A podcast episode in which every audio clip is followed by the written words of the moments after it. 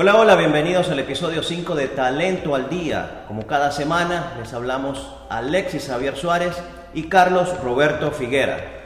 Desde la hermosa ciudad de San Antonio, en Texas, en esta ocasión vamos a conversar sobre cómo surgen las ideas.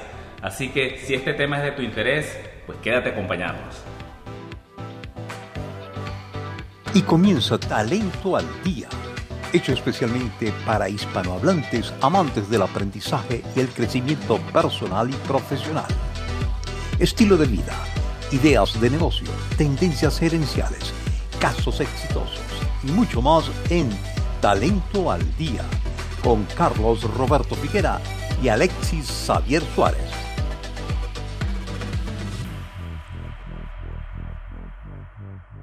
Muy bien, Carlos, un tema por demás interesante, ¿no? ¿De dónde surgen las ideas? Ha habido mucha inquietud desde hace mucho tiempo sobre si es algo, una iluminación divina, si surgen de dentro de nosotros, de los recursos que tenemos, de dónde, no sé qué, qué me puedas comentar tú de eso. Bueno, fíjate, tengo, tengo un par de anécdotas.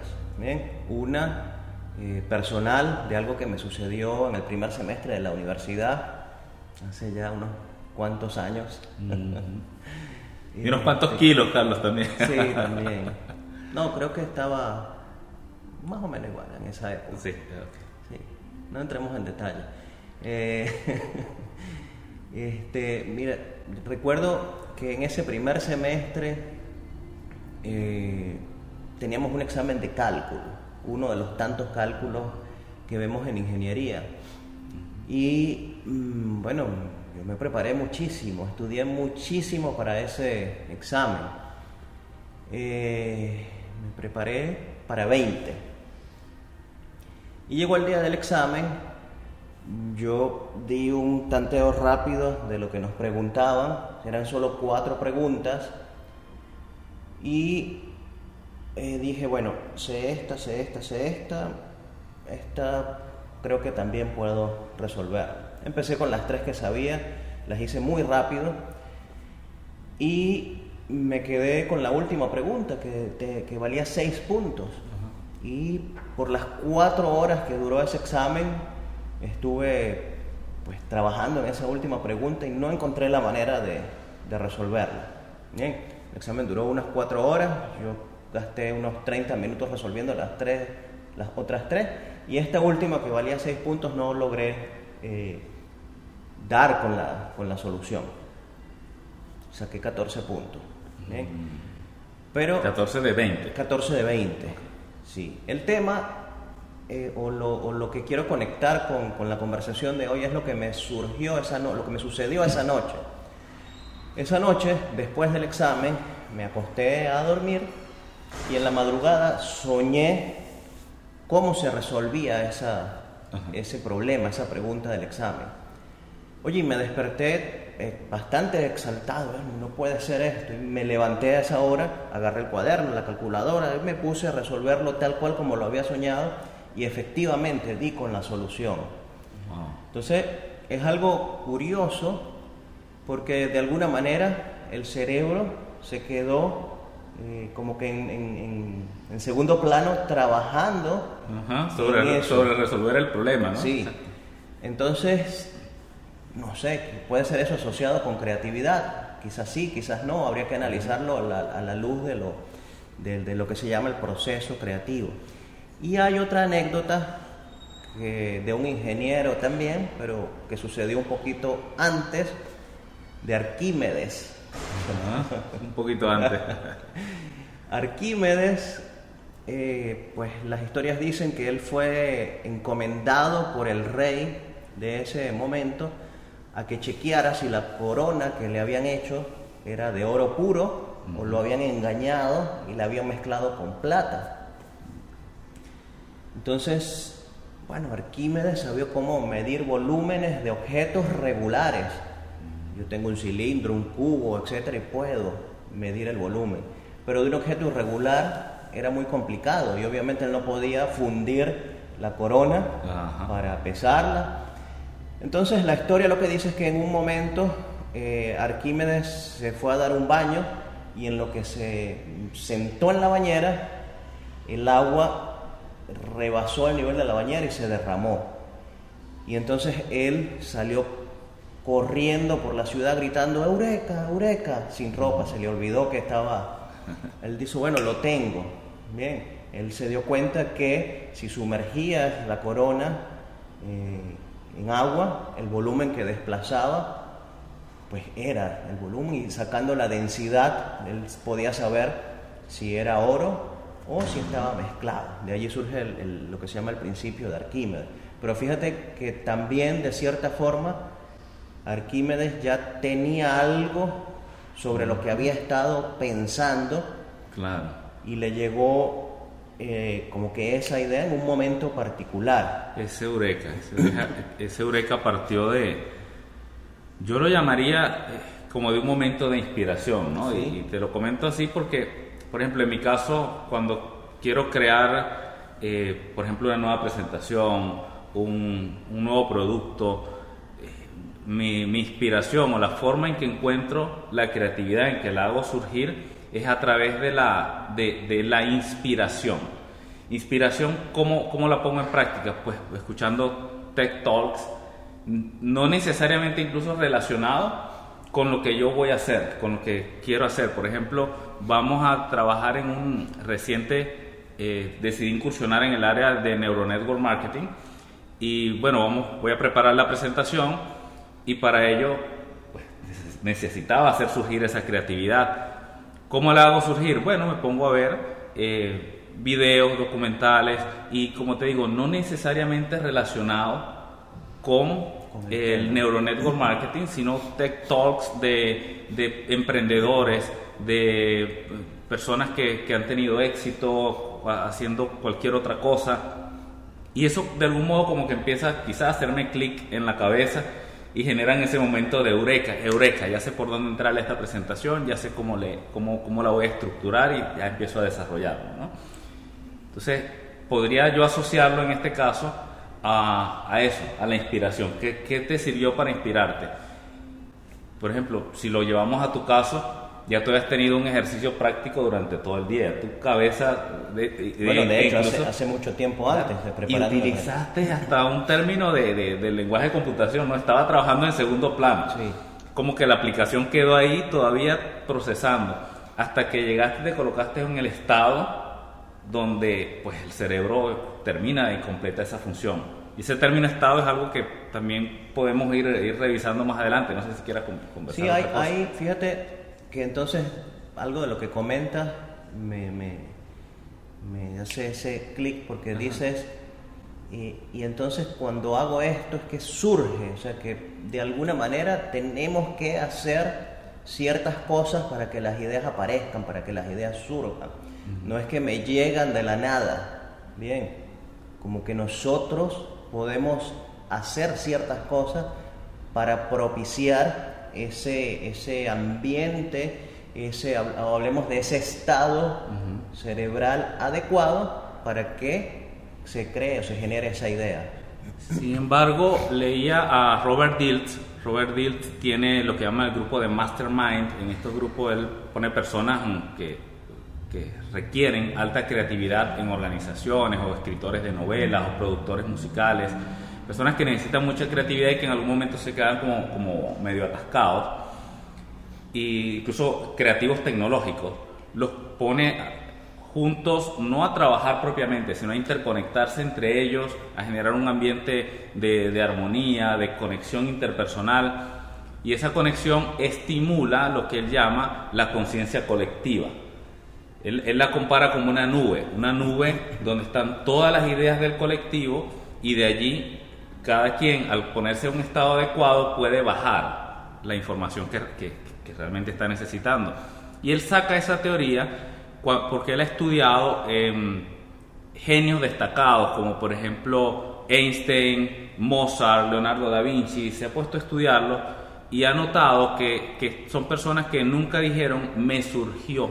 Fíjate ahora la, contradicción en la que entramos, ¿no? Sí él dice que estas personas nunca dijeron me surgió, sino que la idea vino a mí. Que incluso eh, el mismo Einstein nunca dijo, bueno, trabajé muy duro y luego de tanto analizarlo llegué a esta conclusión. Normalmente el- lo que decía era, pues lle- me puse en un estado y la idea vino y luego que la idea vino fue que me puse a representarla matemáticamente. Sí. Entonces, eh, fíjate aquí, aquí entra es- ese, otra, ese otro detalle. Entonces, la idea, la- esa idea, esa creatividad, ¿surge o vienen de ese consciente colectivo, como, como lo llaman? Fíjate, podíamos conectar un poco con el tema de la intuición, ¿bien? Porque la, la intuición, por lo general, o la, la idea que se ha tenido es que es algo que, que se percibe, algo que llega de afuera. Sin embargo, gracias a eh, los avances en el estudio del cerebro por las neurociencias, sabemos que la intuición es algo natural que tenemos los seres humanos y, el cerebro funciona eh, para que suceda eso que se llama la intuición. de, de alguna manera, como nuestra memoria de trabajo tiene capacidad limitada, toda la información que vamos percibiendo que no nos es útil en este momento, como que la almacena, la lleva a unos archivos y la tiene allí guardada. Entonces, cuando estamos en una situación particular en la que necesitamos alguna información que está en esos archivos, el cerebro como que simplemente nos avisa, mira, por allí tienes guardado esto que te sirve ahora. Y entonces eh, eso es lo que percibimos como intuición, simplemente el, el- el extraer esa información que en algún momento habíamos eh, percibido y que simplemente la teníamos por allí almacenada en algún lugar. Entonces Sí, sí, hay, algo de eso. Es que incluso hay, hay estudios que tienen que ver con el, el sistema neuronal del corazón, lo referimos en un programa pasado, ¿no? Sí. Y cómo el, el corazón es capaz de, anti- de anticipar resultados y, y ha sido medido. Eh, por allí hay planteamientos un poco, yo creo que, que- que han saltado del esoterismo a, la ciencia o quizás la pseudociencia. Por ejemplo, hay un planteamiento que hace el doctor Jean- Jean- Jean-Pierre Garnet, Jean-Pierre Garnet creo que es el, nombre, que tiene que ver con la cuántica aplicada a estos procesos. Él plantea que cuando estos procesos intuitivos tienen que ver con nuestra conexión con nuestro yo del futuro. O sea, yo me conecto a través de, mi energía con mi yo del futuro y recibo esa información.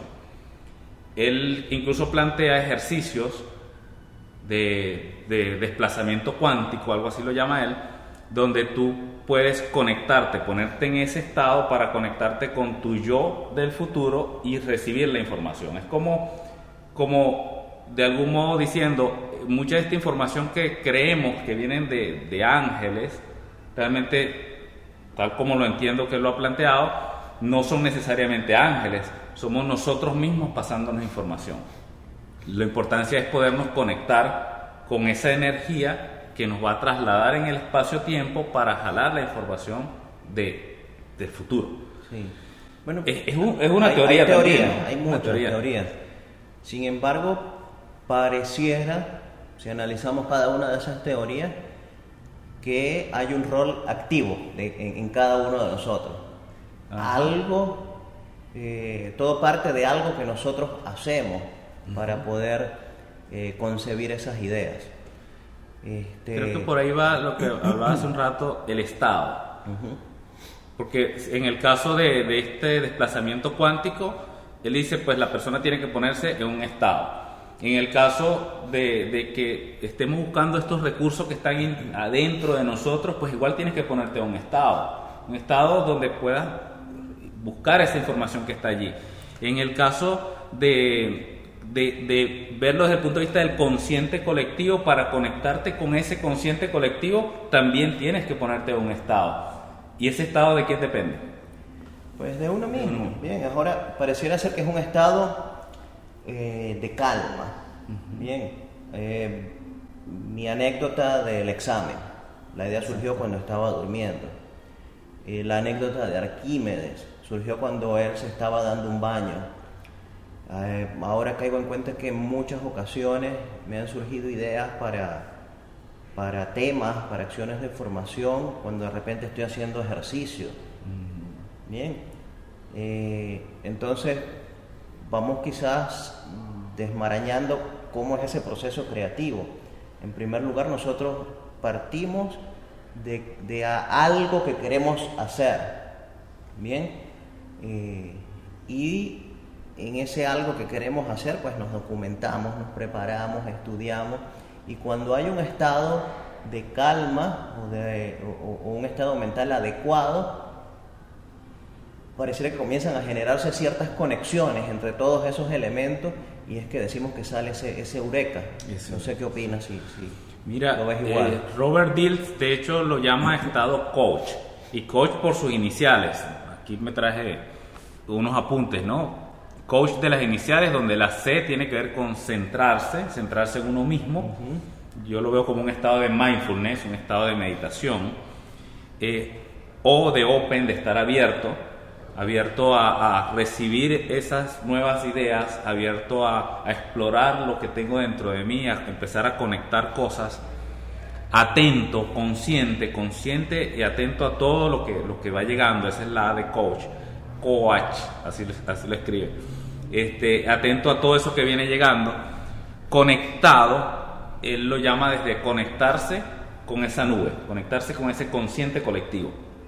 Entonces, en este caso, si lo queremos generalizar a cualquiera de las teorías que tienen que ver con estos procesos de creatividad, diría, bueno, conectado con, con una esencia, como quieras que tú la concibas, en la que tú confíes que te va a dar esa iluminación, que te va a dar esa energía, el que te va a dar ese eureka.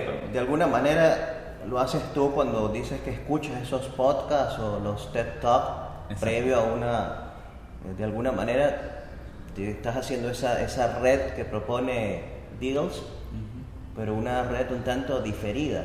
Esto, esto, esto, estas ideas, estos conocimientos ya están grabados y tú accedes a ellos.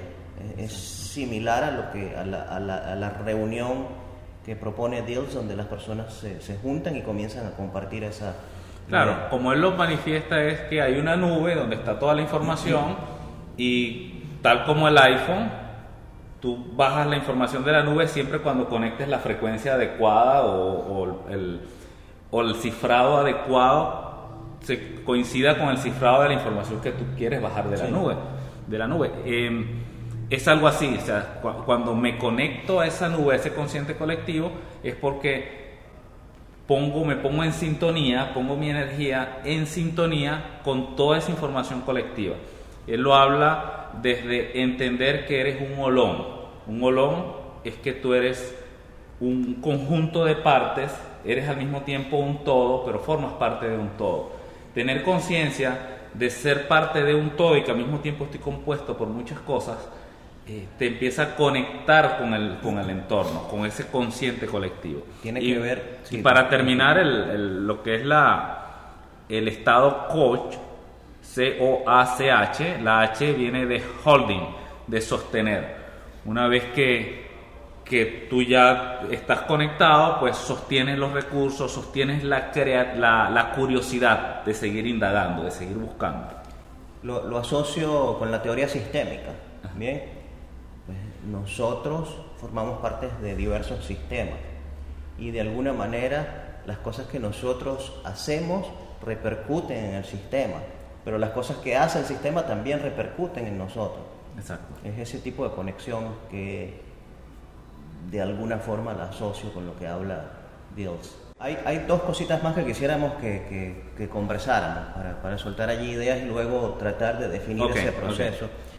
El, el tema de las ideas falsas que hay en torno a la creatividad. Bien, porque usualmente el ser creativo se ha asociado a, las humanidades, al arte, a las letras, a la música, etc.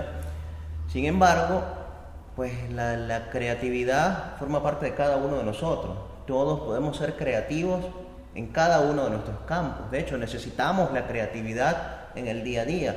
Cuando vamos a cocinar, necesitamos creatividad. Eh, para las relaciones de pareja necesitamos creatividad para que el dinero nos rinda necesitamos creatividad. Para llegar temprano a un sitio cuando nos trancan la, la vía, pues... La creatividad está en todos lados, entonces no, no es una, una, capacidad innata de algunos, quizás algunas personas sí tengan más facilidad que otras, pero todos somos creativos en, mayor o, menor medida y creo que podemos desarrollar aún más esa, esa capacidad.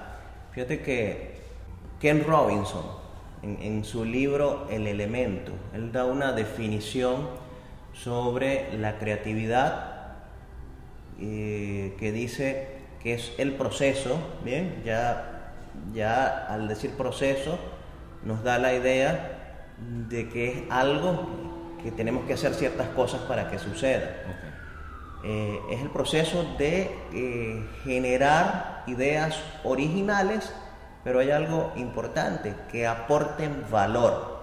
Esa es la diferencia que le da Ken Robinson, ese elemento de aportar valor a algo. Eso es la, la creatividad para él. Ahora, ¿se puede ser creativo sin aportar valor? Y quizás analicemos un ejemplo.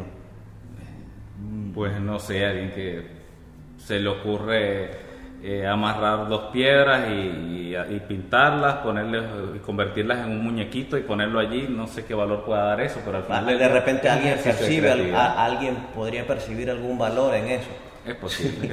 Hablas de piedras, es común acá en los parques, tú vas a todos estos parques que hay acá y en las tiendas de, que hay dentro del parque venden bolsitas con piedras. Sí, sí. Bien, Increíble. 7, 8 dólares. Bueno, yo no sé, supongo que hay gente que las compra. este... Bueno, y alguien tuvo la creatividad de ver en esos negocios, vamos a vender piedras. Canto, de lo que llaman en otros países canto rodado, ¿no? Esa piedra lisa. Sí, son puliditas y tal, pero pues alguien percibirá valor de eso si lo compra. Sí, Interesante. Sí. Interesante. Hay procesos bien definidos, de hecho, eh, Diltz habla desde que podemos modelar la creatividad de otras personas. Él ha, establecido como metodologías o estrategias de, grandes creativos como Disney, como el mismo Da Vinci, y hay, de hecho dentro de la programación neurolingüística toma esta, estrategia como parte de las prácticas que, se enseñan, que se practican para el desarrollo de la creatividad. La estrategia Disney la conoces. Sí, sí. Él, pues, creo que inclusive es la que utilizan actualmente todavía en, cuando hacen las películas, en los parques, etcétera. Este, no sé si quieres introducirla. Sí, pues tiene que ver en, colocarse en tres posiciones. Una posición de que llama el soñador y esa posición eh, no, es solamente tu posición física, es tu posición corporal, es tu actitud y es, es hasta un lugar. Escoges un lugar en tu casa, en tu oficina, en un lugar específico donde tú dices, aquí soy el soñador. Y desde esa posición de soñador, lo que empieza es a generar ideas sin ningún tipo de, filtro, sin ningún tipo de prejuicio, sin ni siquiera valorarlas, solo a generar ideas, generar Muy ideas extravagante y loca que parezca, la suelta. A soltarla, hacer eh, eh, un verdadero proceso de tormenta de ideas. Pues escribir, anotar todo lo que venga, ese sería ese primer estadio. El segundo estadio es ir a otra posición física, incluso corporal, puedes ahora cambiar una posición, si estabas allá de pie, si estabas bailando, ah, ok, en esta nueva posición te sientas y te pones en un, en un, punto de vista de realista. Ahora soy el realista. Como realista evalúo estas ideas. en el paso previo es el qué. El qué, ok. Y luego venimos al cómo. El cómo, cómo, cómo se puede llevar a cabo esto. Evaluar las ideas, cada una entender los pros y los contras, ¿qué más puede hacer el realista? Este, pues encontrar de alguna manera el proceso que le permite eh, llevar a la, a la, realidad esa idea. Tampoco eh, deteniéndose mucho en, en, analizar, bueno, simplemente soltando todas esas ideas que surjan de cómo podemos llevar a cabo esto que surgió en la fase del soñador. Ok, es como darle ese sentido de realidad, o sea, ¿realmente se puede aterrizar esa idea o no se puede aterrizar? Y luego viene la fase de la, del crítico. De la factibilidad. ¿Es posible hacer esto? Esa es la última fase, es correcto. Nuevamente allí pasa a una tercera posición, nuevamente con un cambio de corporalidad, cambio de actitud, cambio de, de, sitio, de ambiente, de entorno, donde ahora eres el crítico, el que evalúa cualquier posible falla, evalúa costos, la factibilidad de llevar a cabo esa, ese sueño, esa idea. Y este proceso puede ser incluso cíclico, ¿no? Sí. Puede ser cíclico, ok, necesito incorporar más ideas para que esto sea factible, pues vuelves a tu fase de soñador, incorporas más ideas y vuelves a pasarlo. Así es. Así, esa es la estrategia Disney. Y, y, y bastante llama. sencilla. Sí. No necesitamos eh, realmente nada, sino la disposición para eh, ejecutar estos pasos y darnos el permiso de eh, soñar, de analizar y de luego chequear la factibilidad. Así es, Eh, entonces, si vamos de alguna manera resumiendo de, de, todo lo que hemos conversado, cuál es este proceso necesario para eh, fabricar ideas, podríamos partir de que en primer lugar debemos estar como en movimiento, aprendiendo, haciendo, tener algo por, por, por solucionar. Ok. ¿Bien? okay. Primero yo diría estimular o, o nutrirnos de recursos. ¿Qué Eh, recursos? Fíjate que sí, hay, hay una relación eh, entre creatividad y aprendizaje. Bien, mientras más creativos somos, más aprendemos, pero mientras más aprendemos, también podemos ser más creativos. Así es. Entonces eso, mantenernos haciendo cosas. Como pues le- te hablaba al principio de, de lo que yo llamaba inspiración y tenía que ver con conectarme con lo que las otras personas hacían. Eso es un proceso de aprendizaje realmente, es como nutrirme de recursos de otras personas. Entonces yo diría como primer paso para la creatividad es, es ese, nutrir tus recursos internos. ¿ok? ¿Cómo los puedes nutrir? Pues a través de la lectura, a través de videos, de audiolibros, de podcasts. El realizar el, o encontrar esos momentos que nos permitan llegar al estado eh, o al momento eureka, bien, un estado mental de paz, de tranquilidad, que le permita al cerebro pues hacer su trabajo y empezar a conectar ideas. Sí, alcanzar ese estado. Pienso que cada quien debe indagar dentro de sí buscar en qué momento he sido más creativo en mi vida y cuál ha sido ese estado común que me ha llevado a ese proceso. Para algunos dirán, bueno, cuando me pongo a escuchar música, empiezan a surgir las ideas. Cuando me pongo a cantar, empiezan a surgir las ideas. Cuando me doy una ducha, alguien me decía, eh, yo me tengo que parar muy temprano, a las 4, máximo 5 de la mañana, y en esa, a esa hora es que empiezan a surgir las ideas.